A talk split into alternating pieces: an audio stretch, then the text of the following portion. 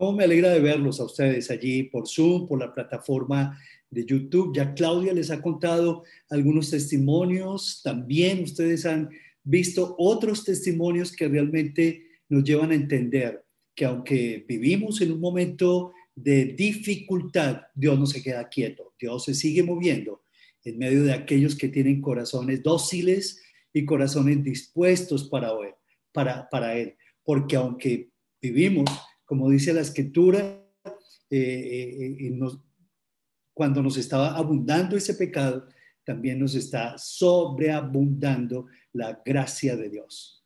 Bueno, yo creo que aquí hemos invitado a... ¿Cuál fue el primero que invitamos, mi amor? Hace unos días que hablamos de la identidad, ¿te acuerdas? Jeremías, ah, perfecto, ¿cierto? El segundo, Jeremías. También invitamos, la vez pasada, hace ocho días, invitamos al apóstol Pablo. Hoy vamos a invitar a, a otro mm, que realmente, a otro de los apóstoles que realmente nos inspira y con quien nos identificamos muchos de nosotros, que es el apóstol Pedro, ¿se imaginan? Todavía tienen tiempo ustedes de llamar a sus familiares, a sus amigos, vecinos, repartirles, compartirles este link porque va a ser también de gran bendición la lectura de esta palabra. Maravilloso. La verdad, este tema lo hemos llamado tus rodillas afirman tu identidad. Tus rodillas afirman tu identidad. Cuando tú estás de rodillas, porque como que ya no hay nada más que hacer, eso va a realzar tu identidad y te va a conectar con el trono de la gracia. Desafortunadamente en nuestro medio eso es lo último que hacemos. Llamamos al uno, buscamos al otro, ¿verdad? Esto es lo más normal. Pero lo primero que tenemos que hacer nosotros, no solamente como colombianos, sino como hijos de Dios, es afirmar, fortalecer nuestra identidad cuando nos arrodillamos ante el trono de la gracia. Y cuando tú te arrodillas ante el trono de la gracia, el trono de los cielos comienza a tronar. Ahí sí que es cierto. Y comenzamos a ver la gloria de Dios. Si a ti te dijeran que eres el hijo del el personaje más rico del mundo, ¿quién es el, el personaje más rico de este mundo, de este planeta? ¿Cierto? Elon Musk será el, ¿cierto? Eh, Warren Buffett, eh, Bill Gates, bueno, el que sea. Si a ti te dijeran que eres el hijo del rey más, más importante de este mundo, ¿qué es lo primero que harías? Qué, es lo, qué es lo que, cómo vivirías? ¿Qué es lo primero que harías? ¿En dónde vivirías? ¿Cómo hablarías? ¿Cómo te proyectarías? A ver, coméntale al que está a tu lado, a tu familiar. Bueno, si yo fuera el hijo del hombre más rico del mundo, ¿qué harías? ¿Tú qué harías, mi amor? ¿Te convertirías en la mujer maravilla? Seguramente. Bueno, ya lo eres. Para mí ya eres la mujer maravilla. porque si así lo eres. ¿Cómo te proyectarías? ¿Seguirías pensando de la misma manera? Joseph, yo no creo que pensarías de la misma manera. Rafa, tampoco. Gama, yo no creo que tú seguirías pensando de la misma manera. Mechitas, mi corazón, mi hermana mayor, yo no creo que pensarías de la misma manera, ni Miriam, ni mi Lula, ni mi Nina, ni ninguno de mis hermanos, ni ninguno de los discípulos. Yo creo que nadie pensaría de la misma manera. Si tú supieras que eres el hijo del personaje más rico y más influyente de este mundo, inmediatamente sería revolucionado con tus pensamientos. Seguro. Aquí como que también hay derecho para soñar, ¿cierto? Soñar despierto. Pero si eso es así, si realmente comenzamos a pensar de otra manera, ¿cómo será si nos apropiamos que somos hijos de Rey de Reyes, del Dios de dioses y del Señor de señores. Yo creo que nuestra vida cambiaría de una manera, pero radical cambiaría. Tan solo con saber que tienes ese apellido, que tienes ese abolengo, qué sé yo. Pero cuando comenzamos nosotros a identificarnos como hijos de Dios, la verdad es que toda nuestra estructura mental, nuestros pensamientos, nuestras emociones y acciones van a comenzar a cambiar de una manera radical. Y todo ese pasado marcado por carencias, por humillaciones, por complejos, por el que dirán, quedaría atrás. ¿Sí o no? Por supuesto que sí. Seguramente algunos sacaríamos pecho. ¿Tú qué harías, Fernando? ¿Sacarías pecho? ¿Tú qué harías? Francisco, sacarías pecho, wow, aquí yo estoy porque yo soy el hijo de Dios. sí, la verdad es que nosotros necesitamos ser conscientes de quiénes somos nosotros. Y seguramente el que no cantaba pues, va a comenzar a cantar como, mejor dicho, ¿cierto? Eh, eh, y el que no tocaba algún instrumento va a comenzar a atreverse a tocar algún instrumento. Tu identidad, ¿sabías que tu identidad como hijo de Dios determinará tu manera de encarar la vida? Esaú no pudo encarar muy bien la vida. ¿Por qué? Porque vendió su primogenitura por un plato de lentejas. Y la Biblia dice que fue un hombre que lloró y que lloró y que se lamentó, porque fue un hombre que, que cambió su primogenitura. Nunca se dio cuenta quién era. No se apropió de su identidad. Pero ¿saben qué? Cuando nosotros nos apropiamos de quiénes somos en Cristo Jesús, eso va a cambiar nuestra manera de enfrentar las luchas, nuestra manera de enfrentar aún la muerte, a una enfermedad de nuestros seres queridos, que a propósito, permítanme expresarles nuestro sentido pésame a todos los que han, han despedido a sus seres queridos durante esta semana. Ha sido una semana convulsiva, pero Dios seguirá estando en el control y seguirá estando con nosotros. Pero a diferencia de Saúl, ¿qué fue lo que hizo Job? Muchos recuerdan de la paciencia de Job, ¿recuerdan? De, que, de, Job se escucha la paciencia del santo Job, pero en medio de la adversidad, él, él decía, en medio de una adversidad terrible, porque en un solo día perdió su casa, su fortuna, sus granjas, sus hijos, todo lo perdió, su dinero, todo lo perdió. Pero ¿saben lo que él decía? Decía, yo sé que mi redentor vive y después de desecha esta mi piel, porque aún en ese momento le había caído sarna a su cuerpo y tomaba como que las, los pedazos de tejas de barro y, comenzaba a rascarse porque no podía con su piel. Dice, pero yo sé que después de deshecha está mi piel, en mi carne he de ver a Dios, el cual veré por mí mismo y mis ojos lo verán. Aunque mi corazón desfallece dentro de mí, dice, lo he de ver he de verlo. Qué tremenda identidad. Sabía quién era Job. Y eso le dio fortaleza para aguantar, para tener paciencia, para seguir hacia adelante, como tú que te estás apropiando de la identidad en Cristo Jesús, para seguir adelante llevando a cabo tu hogar, tu matrimonio. Aquel que tiene una identidad ajustada en Cristo Jesús tiene paciencia, tiene amor, tiene dominio propio, tiene constancia, persevera. Ahora, ¿quién puede ser más feliz y sentirse más satisfecho en la vida que alguien con este tipo de identidad? Desafortunadamente, hoy en día muchas personas, como que mm, aún muchos cristianos, sufren de estrés, sufren, son infelices, lloran todo el día, se sienten insatisfechos. Bueno, pero yo no me refiero a ninguno de ustedes, ¿cierto? Ninguno de ustedes es así. Pero muchos iban llorando por este mundo, como Esaú, como les venía diciendo. ¿Por qué? Porque él cuando se dio cuenta de lo que había hecho, que había vendido su primogenitura, la verdad es que cayó en una decepción profunda de sí mismo. Y había, realmente había abierto una puerta peligrosa en donde su identidad dejó de ser cultivada como ese gran hijo de Jacob. Así vivimos muchos, pero en estos días, pensando en todo lo que nos ha ocurrido, como que Colombia nos interrumpió con los paros, eh, bueno, el desabastecimiento tan tremendo, ver esas imágenes de botando la leche, los pollitos, la comida, se perdió. es algo contradictorio que nos pasa a los colombianos. Es algo como incoherente, algo triste.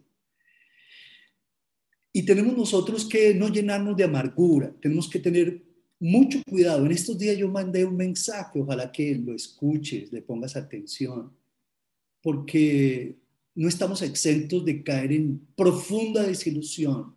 Y a ti, joven, te lo digo también. No estás exento de pensar que este país no vale un, un pepino, que este país se lo llevó el diablo. Yo creo que muchos realmente a veces pensamos de esa manera, pero déjame decirte que Dios lo permitió. Y así como Colombia nos interrumpió con todas estas cosas, Dios nos está interrumpiendo y te está interrumpiendo a ti, joven, para que realmente tú pienses como Dios quiere, que tú pienses, creas lo que Dios quiere que tú creas, seas lo que el Señor quiere que tú seas y te proyectes independiente de esta Colombia a lo que Dios quiere que tú te proyectes, porque para Él no hay nada imposible. Y toda esa rabia interna y toda esa protesta interna debe ser canalizada de alguna manera. La verdad es que nosotros, nuestra más grande protesta que podemos tener, no solamente con el gobierno, con Colombia o con lo que sea, nuestra más grande protesta es con, con el estado de este mundo que no compartimos cómo se rige el estado de, este mundo. Y nuestra más grande protesta es que nosotros hagamos la voluntad de Dios. Cuando tú te atreves a hacer la voluntad de Dios, estás protestando. No te estás conformando como va este mundo, sino que te estás transformando. Hay una metamorfosis y esa naturaleza interna que Dios te ha dado pronto va a salir a luz, como le pasa a la oruga. La oruga no toda la vida es oruga. Hay una naturaleza interna que se está moviendo, hay una metamorfosis que se está moviendo hasta que se convierte en mariposa y comienza a volar. Dios también quiere que te pase lo mismo, pero que por favor te pase esa metamorfosis, que esa metamorfosis esté allá dentro de ti, para que no te sigas conformando como va este mundo, sino que te conviertas en factor de alivio y te conviertas en un reconciliador en nombre de Cristo Jesús y en un pacificador. Bienaventurados los pacificadores, porque de ellos será el reino de los cielos, dice el Señor. Luego, que estos días no sea para que tú te quedes lamentando por esta situación en Colombia, sino que estos días te lleve a la reflexión y a entender que el Señor te necesita a ti como hijo de Dios en tu nueva identidad, con un nuevo pellejo. Y ese es el pellejo de embajador en nombre de Cristo Jesús, de reconciliador.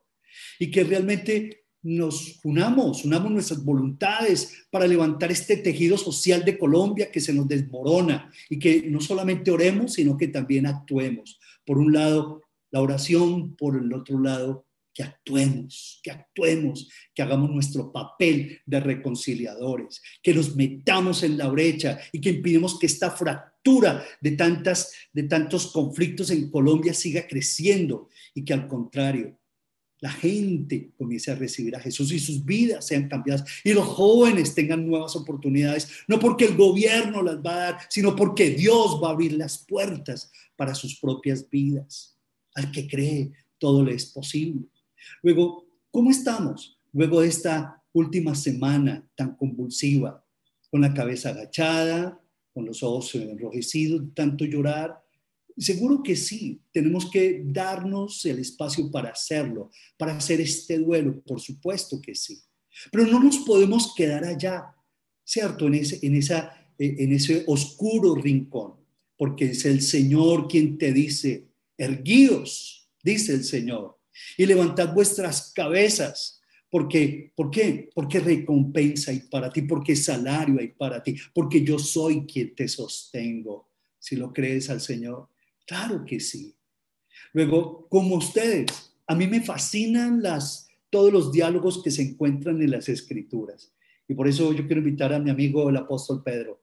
Apóstol Pedro, seguramente mi nieto debe estar por ahí, ¿cierto? Pedro, te invitamos a que nos compartas cómo fue que levantaste tu cabeza, Pedro, en medio de tanta situación de dificultad que te encontrabas, Pedro. ¿Cómo fue que levantando tu identidad encontraste tantas cosas maravillosas en tu vida? ¿Ok? Listo. Vamos a ir a la escritura, a Lucas capítulo 5. Lucas capítulo 5. Ustedes encontrarán en Lucas capítulo 5, no vamos a leer todos los 11 versículos, ¿cierto? Por eh, sobradas razones, pero yo quiero que recordemos que este capítulo se trata de la pesca milagrosa y era el momento más, eh, uno de los momentos difíciles de la vida de Pedro. Y eh, Pedro era un pescador. Y entonces le dijo a Pedro una vez, Pedro, boga mar adentro y echa vuestras redes para pescar. Y Pedro estaba muy cansado, seguramente que él estaba muy cansado de haber trabajado toda la noche, de haber pescado, porque en ese entonces eh, las grandes pescas se hacían de noche. Y Pedro como que estaba muy trasnochado, vuelto pedazos, cansado. Y llega y el Señor le dice, todo amanecido, le dice, eh, boga mar adentro, Pedro. Y le digo, pero Señor, ¿cómo así que bogue mar adentro, Dios? ¿Cómo así, Señor? todavía no lo reconocía como Dios. ¿Cómo, cómo, cómo yo voy a bogar mar adentro si es, si, si es, acabamos de llegar, de toda la noche estar pescando y no, nada, no, no, no, no llevamos ni siquiera para el desayuno para la casa. No sé qué vamos a hacer con nuestras familias. Pedro, boga mar adentro y echa tu red para pescar. Dice la escritura de que Pedro como que vaciló y lo miró y dijo, listo, Señor, ok, porque tú me lo dices, voy a echar mis redes, voy a bogar mar adentro. Y dice que cuando lo hizo, de pronto ocurrió lo inesperado, porque Jesús que sabía de, de pesca, Jesús era muy recién aparecido en el panorama. Pero de pronto ocurrió el milagro. Y dice que encerraron gran cantidad de peces, versículo 6, estoy en Lucas 5, el versículo 6, y su red se rompía. Entonces hicieron señas a los compañeros que estaban en la otra barca para que, para que los ayudaran, porque las redes se rompían y entonces les, ayuda, les ayudaron. Pero esto fue algo tremendo a, a los ojos de Pedro.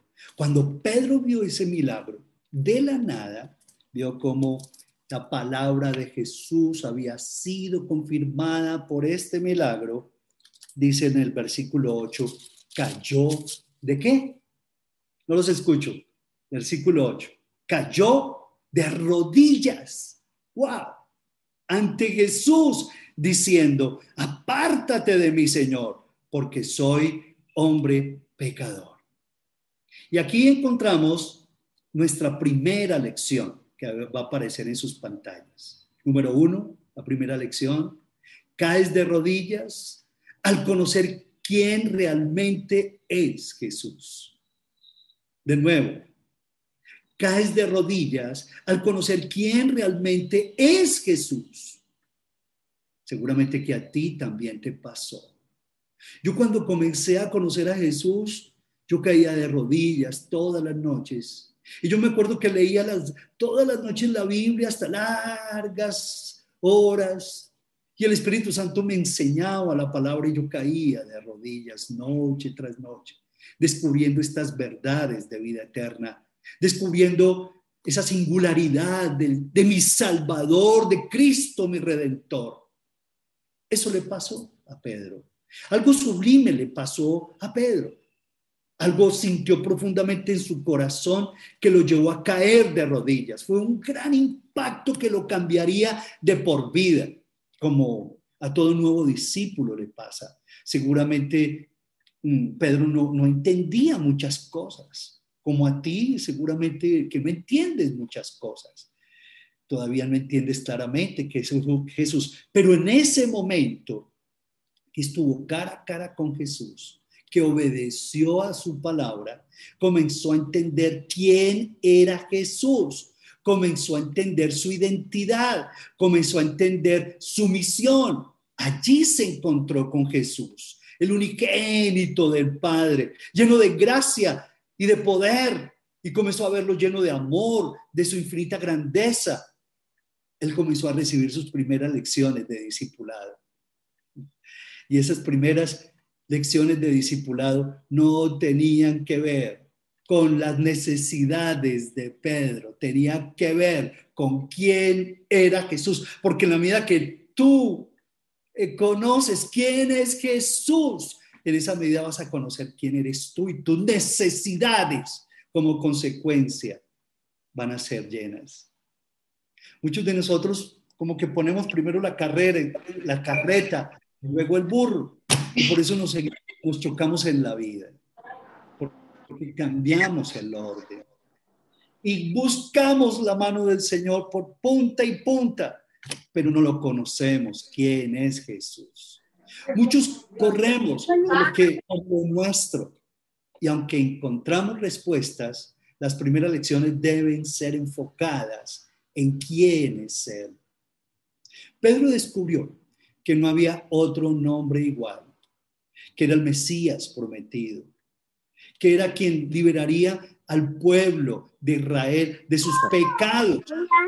Comenzó a entender que no era otra figura política de las que había visto, porque él también tenía sus inquietudes. Él estaba buscando que se recuperara la, autonomía, la soberanía de Israel frente a los romanos. Él tenía sus inquietudes, pero entendió que no era un líder carne y hueso como tantos. lo vio de manera distinta. Jesús era diferente.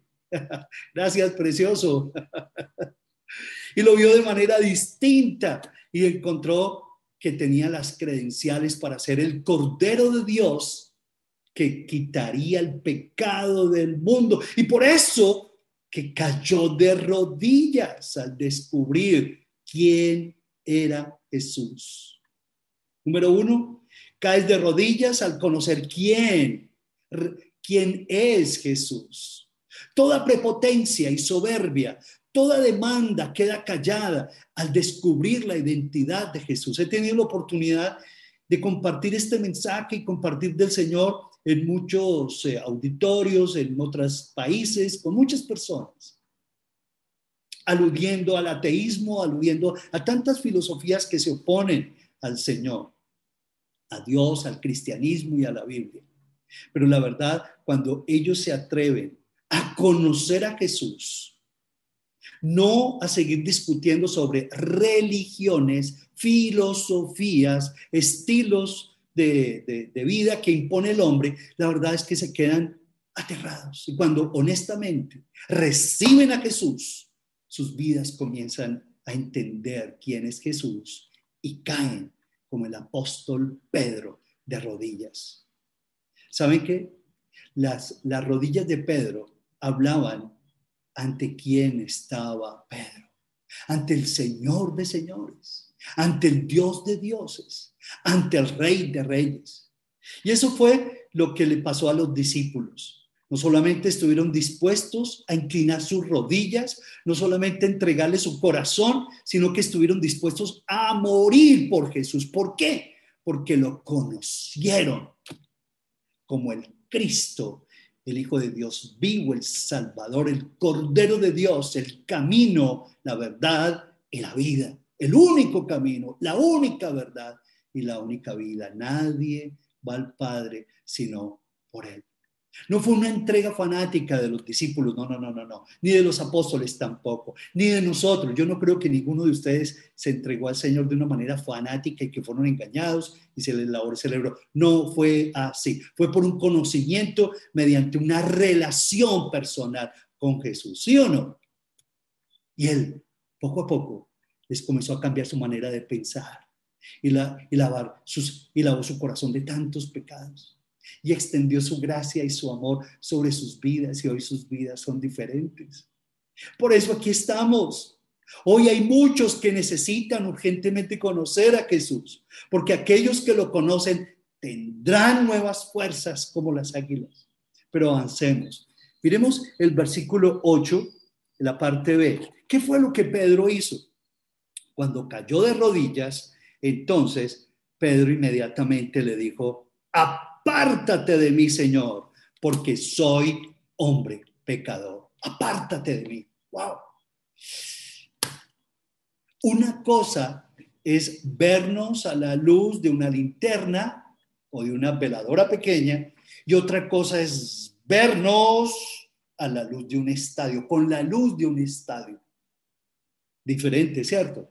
Parecido, pero muy distinto. ¿Cierto? La escritura dice, en tu luz, Señor, veremos la luz. En tu luz veremos la luz. Y es, es cuando, es que cuando tú te atreves a ver la luz del Señor, miren, por favor, cuando tú te atreves a ver la luz del Señor, es cuando tú comienzas a verte mejor, a escucharte mejor, a no seguir siendo más engañado.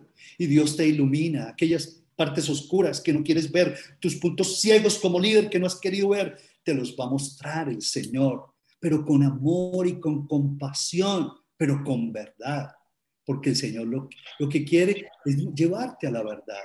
En tu luz veremos la luz. En segundo lugar, descubrimos quiénes somos porque descubrimos quién es Él. De nuevo, ¿cierto? Descubrimos que somos pecadores, por lo tanto necesitamos de su amor y perdón y acudimos a Él por sobre todas las cosas. Por lo tanto, necesitamos de su amor y perdón y le abrimos nuestro corazón al Señor para recibirlo, para recibirlo como Salvador y como Señor.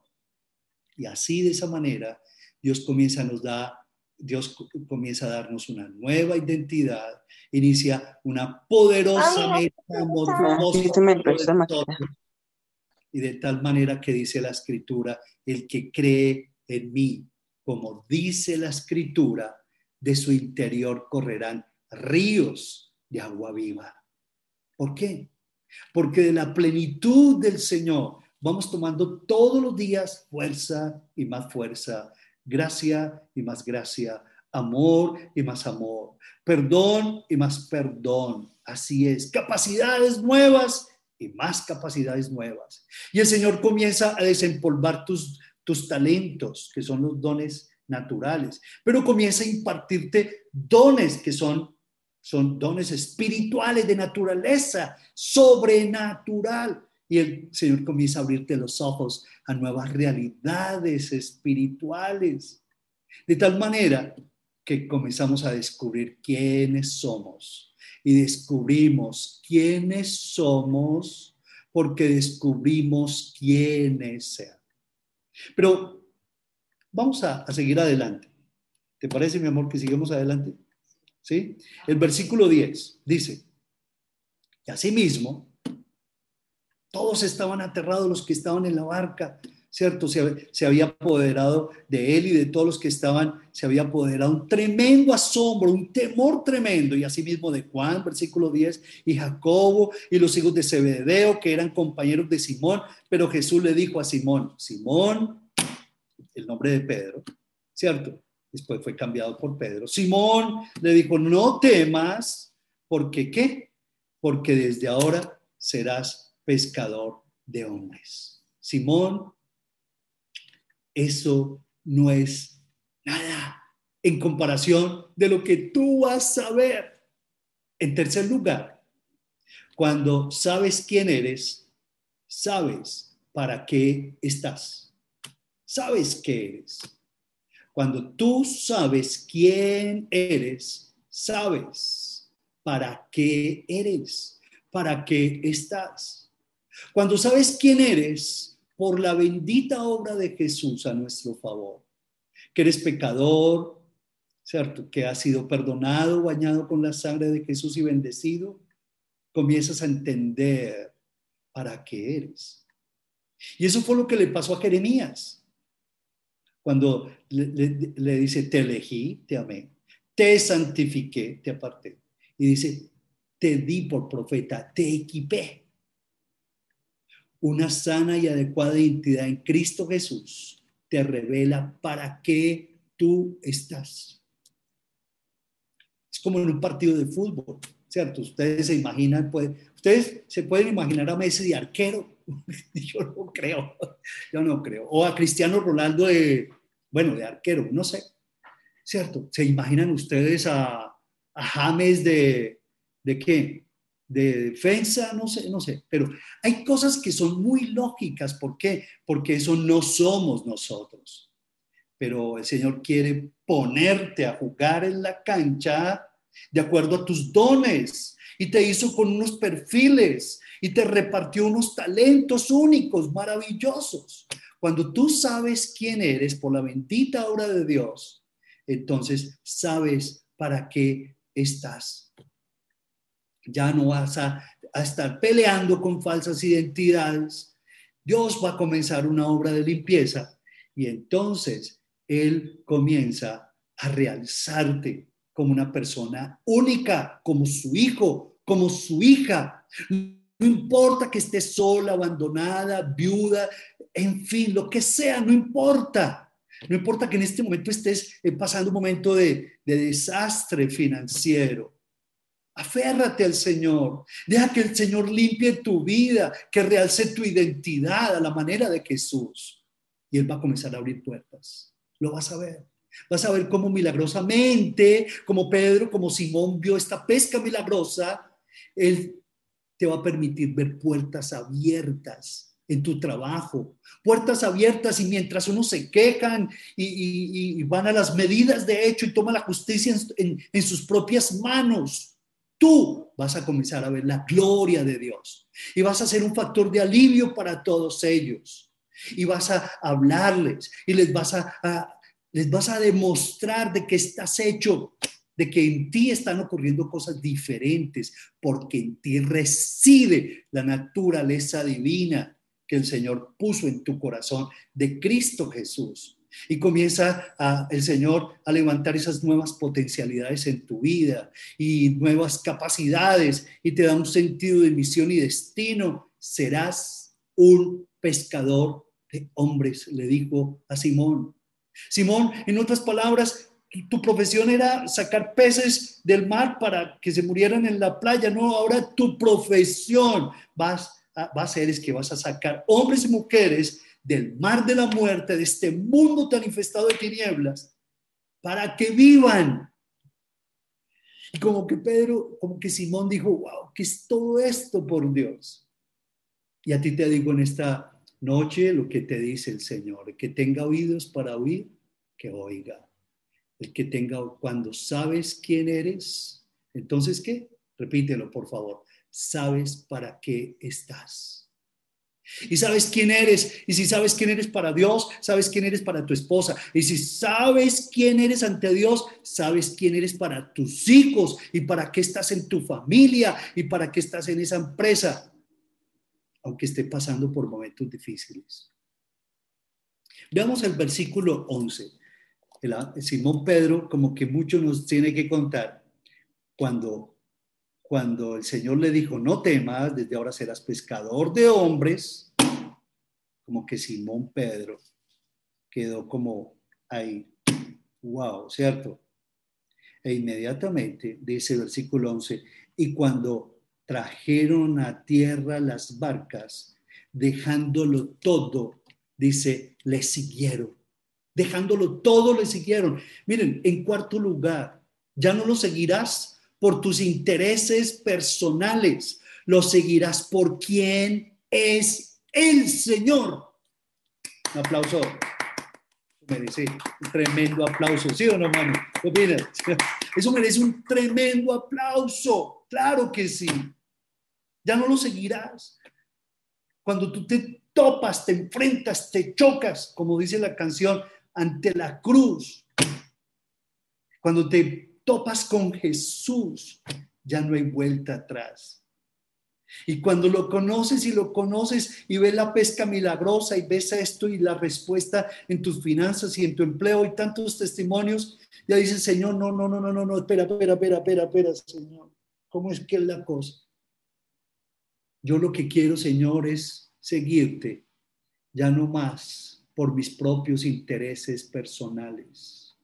Quiero seguirte por quien eres tú. Te reconozco que tú eres mi camino, mi verdad y mi vida, y que nadie va al Padre sino por ti, Jesús. Tú eres el único mediador entre Dios y los hombres. Y yo no me quiero seguir desgastando toda esta vida buscando ese camino. Eres tú buscando una vida, eres tú buscando una verdad para seguir y por vivir una causa. Eres tú, Señor. Cuando tú descubres la identidad de Jesús, una vez más, ya no lo seguirás por la cantidad de peces. Y eso fue lo que pasó a Simón Pedro.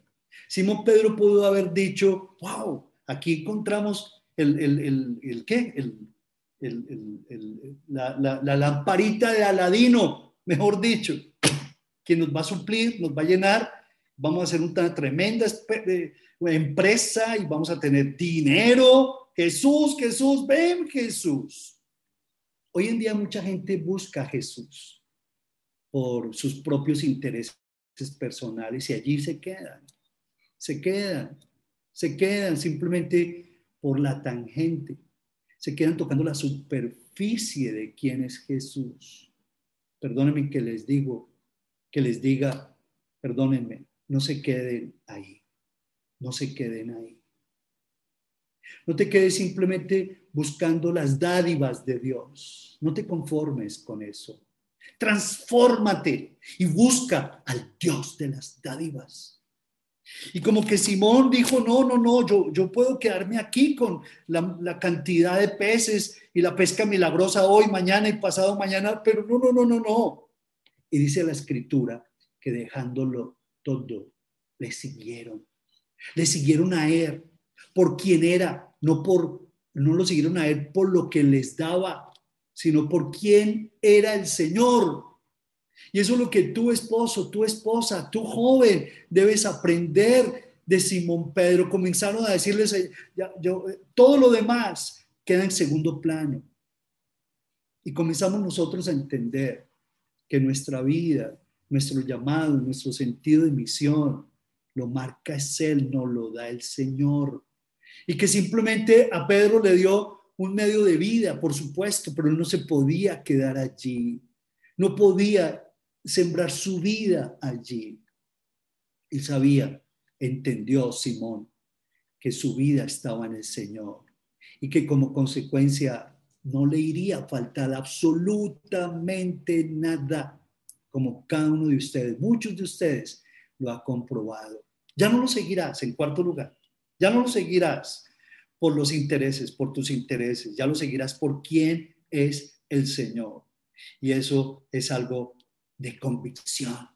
Hay muchos cristianos que no tienen convicciones, simplemente tienen intereses. Hay cristianos que solamente tienen dádivas, tienen manifestaciones, van detrás de todas aquellas cosas, pero la verdad hace rato lo perdieron de vista. Es más, nunca han conocido al Señor y sus corazones se llenan de religión, de religión, de religión y buscan fórmulas y hacen pactos financieros y miles de cosas que estamos haciendo hoy en día para buscar el favor del Señor. Pero el Señor dice, no, yo no quiero más tus sacrificios, yo no quiero más tus penitencias, yo lo que quiero es que tú rasgues el corazón más que tus vestiduras y que entres en ese reposo, en ese diálogo conmigo.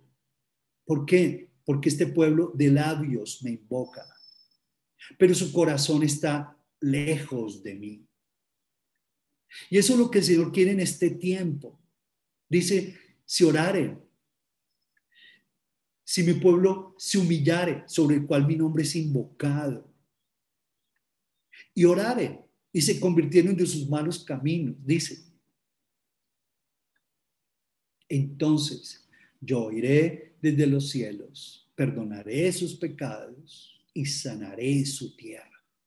¿No será que eso es lo que Dios quiere de nosotros los colombianos en este tiempo? Yo creo que sí. Yo creo que esta interrupción fea que hemos tenido en Colombia el descrédito a nivel global que está teniendo nuestra nación, esta humillación, estas muertes. Qué muertes tan, tan dolorosas, tanto de aquellos muchachos como también de la fuerza pública. No, por Dios, ¿qué es todo esto? Pero Dios lo que quiere es eso. Si se humillare mi pueblo, sobre el cual mi nombre es invocado. Colombia se jacta de ser un, un pueblo que cree en Dios, pero la verdad es que con sus hechos lo estamos nosotros contradiciendo. Pero cuando tú descubres quién es Jesús, ya no lo seguirás de una manera superficial y fanática y religiosa y ritualista. Ya cuando comienzas a descubrir y comienzas a entender estas palabras, ¿cierto? Y comienzas a entender las palabras del que murió en la cruz, vamos a entender muchas verdades de la escritura. Y ya no lo vamos a seguir por nuestros propios intereses personales, sino por quién es el Señor. Pedro, Simón Pedro, estaba aterrado por la cantidad de peces. Pero el Señor, ¿qué fue lo que le dijo? No temas, Simón Pedro. No temas, eso no es nada. Cosas más grandes tú vas a ver. Quiero preguntarte en este momento y que le preguntes al que está a tu lado, ¿por qué tú estás siguiendo al Señor Jesús? ¿Por qué lo sigues? ¿Por tus, los intereses que, que necesitas? ¿Por, no, ¿Por esas necesidades angustiantes que tienes? ¿Por qué lo sigues? Y seguramente que es legítimo que lo sigamos por esas necesidades que tenemos.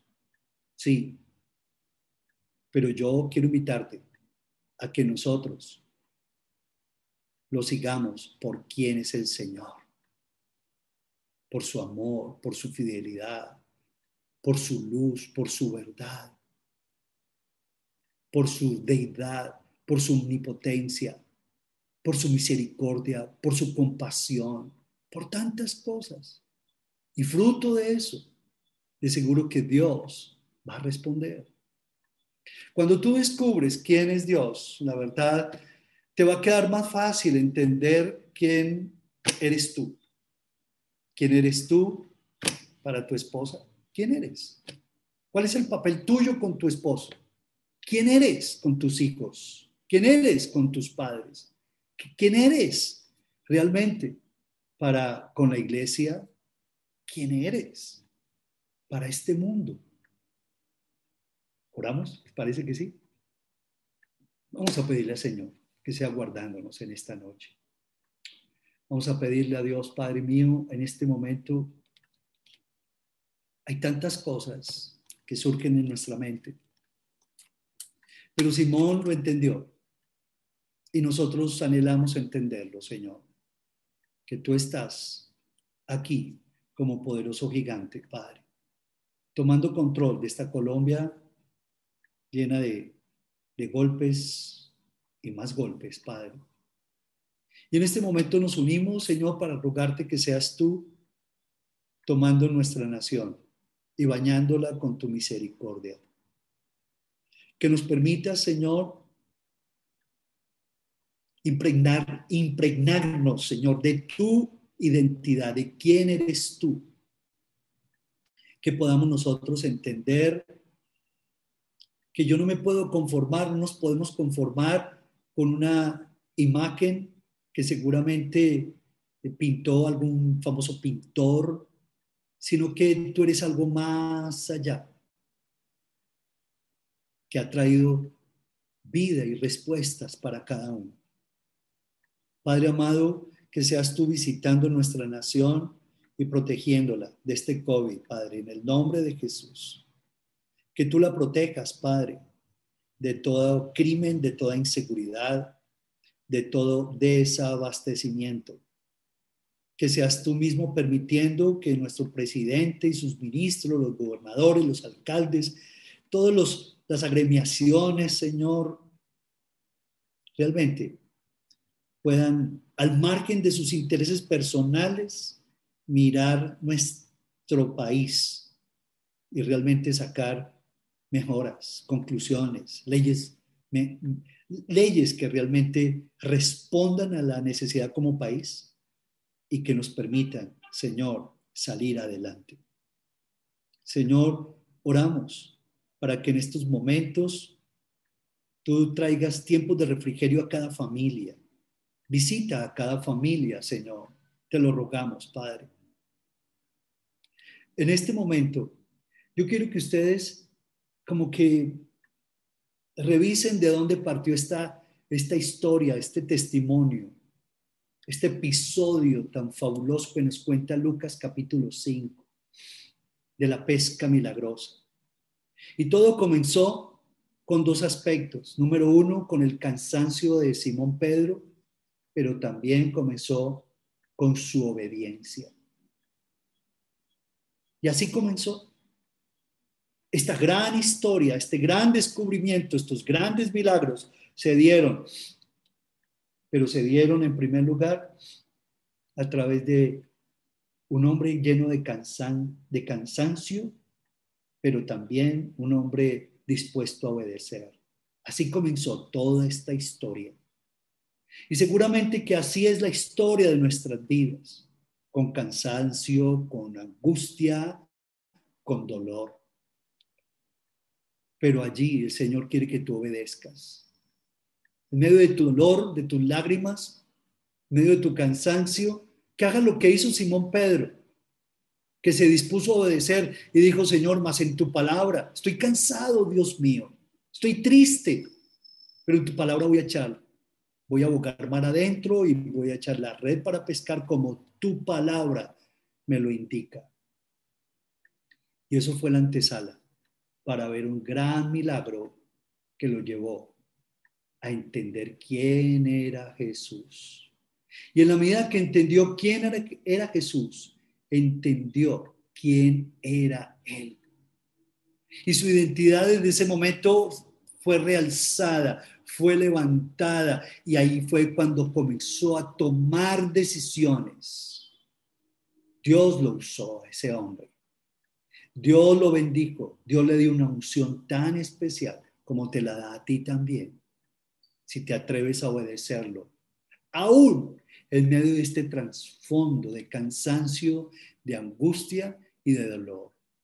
Dile entonces al Señor, dile Padre Celestial, yo quiero, Señor, entender quién soy para mi esposa. Pregúntaselo al Espíritu Santo. Él está ahí, contigo, a tu lado. Dile, Señor, ¿quién soy entonces para mi esposa?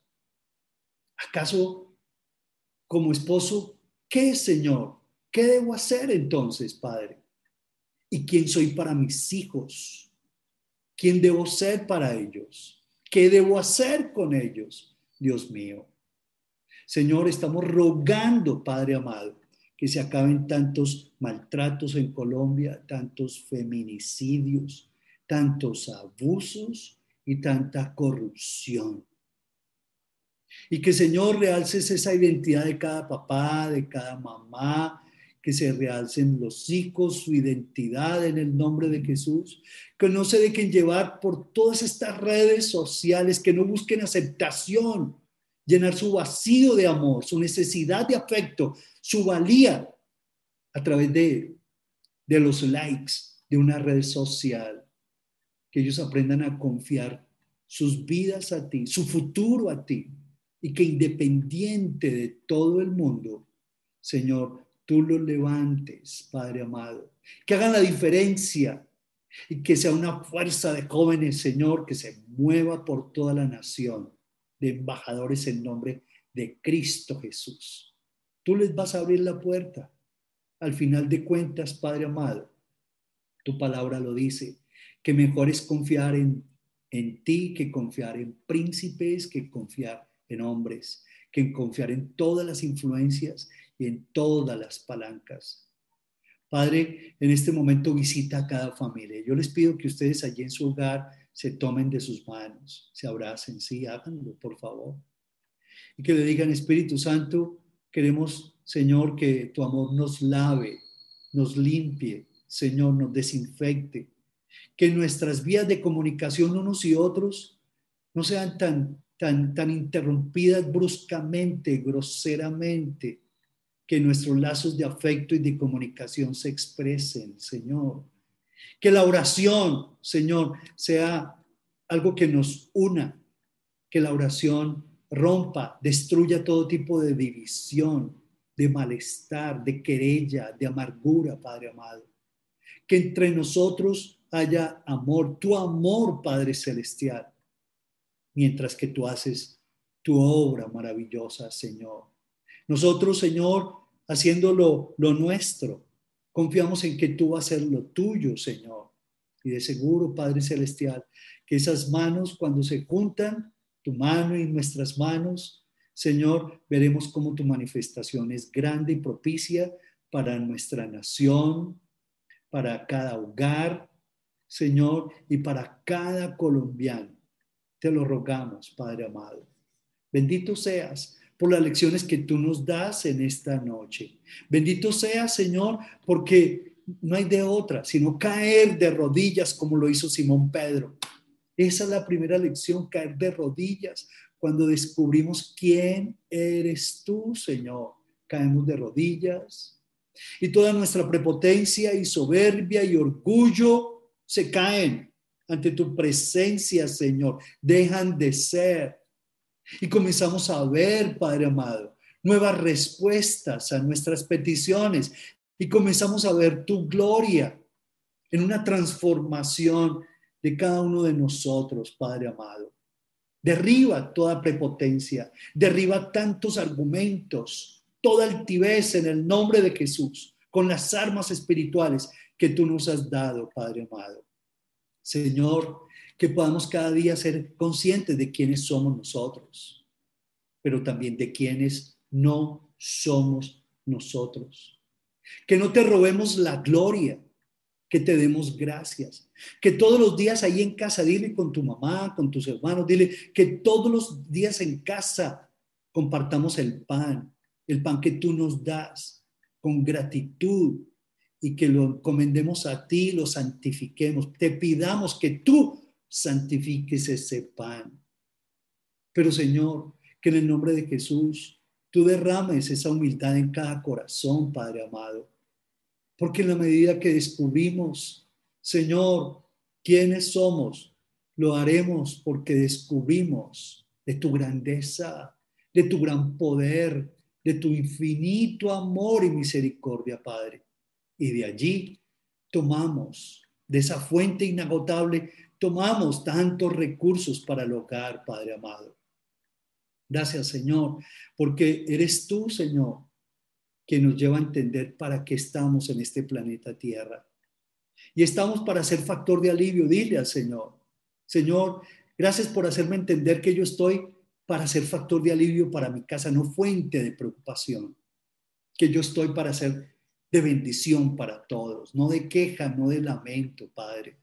Que yo realmente siempre esté buscando no lo mío propio, sino también lo de mis padres, lo de mis hermanos, lo de mis amigos, que yo también pueda servirles con los dones, con los talentos que tú me das, Padre Celestial.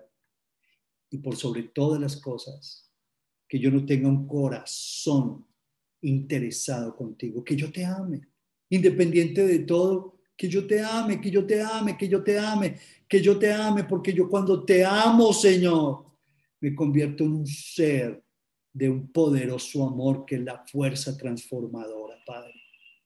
Te adoramos, te bendecimos por esta noche. Gracias, Señor. Bendecimos esta nación con gratitud, con acción de con esa, esa seguridad de que tu presencia se va a mover en cada hospital, cada clínica, en cada uno de los centros hospitalarios, en nuestras calles, carreteras, protegiendo, guardando y llevando tu palabra a cada uno de los jóvenes, a cada uno de los que están allí, Señor, siguiendo estas corrientes de violencia, por favor, y saciándolos con tu misericordia, Padre amado. Gracias, muchas gracias porque a todos nos das de beber de tu Espíritu Santo. En el nombre de Jesús. Amén y amén.